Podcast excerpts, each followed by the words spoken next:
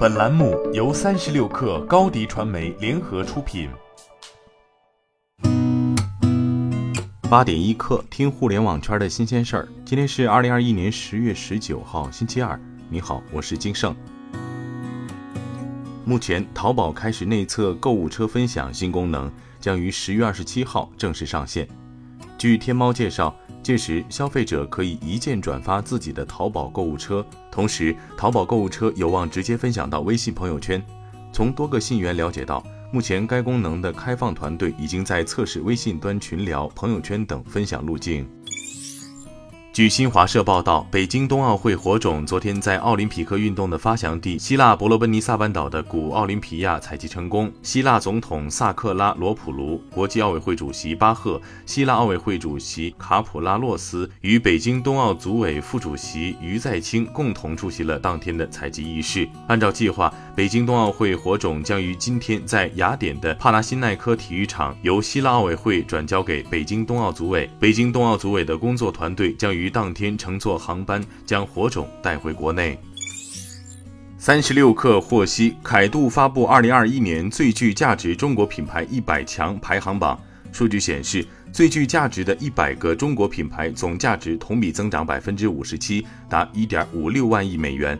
腾讯升至百强榜首，品牌价值同比增长百分之八十五，达到两千八百亿美元。阿里巴巴和茅台排名第二和第三名，抖音和快手首次进入榜单前十。据华为智能光伏官方微信，十月十六号，二零二一全球数字能源峰会在迪拜召开。会上，华为数字能源技术有限公司与山东电力建设第三工程有限公司成功签约沙特红海新城储能项目，双方将携手助力沙特打造全球清洁能源和绿色经济中心。该项目储能规模为一千三百毫瓦时，是迄今为止全球规模最大的储能项目，也是全球最大的离网储能项目。据澎湃报道，富士康母公司红海精密工业股份有限公司今天发布三款电动车，这三款车是由红海集团与裕隆汽车成立的合资公司打造。除了代号为 Model T 的电动巴士，还有一台 SUV Model C 和一台商务豪华轿车 Model E。其中 Model E 由红海集团创始人郭台铭开进会场。红海董事长刘扬伟介绍，Model E 可以达到七百五十匹马力，零至一百公里加速只要二点八秒，续航力最远可以达到七百五十公里。据新浪财经报道，Netflix 内部数据显示，该公司估计最近爆火的新剧《鱿鱼游戏》将为其创造近九亿美元的价值。由于游戏开播一个月以来，已成为 Netflix 有史以来收视人数最多的电视剧。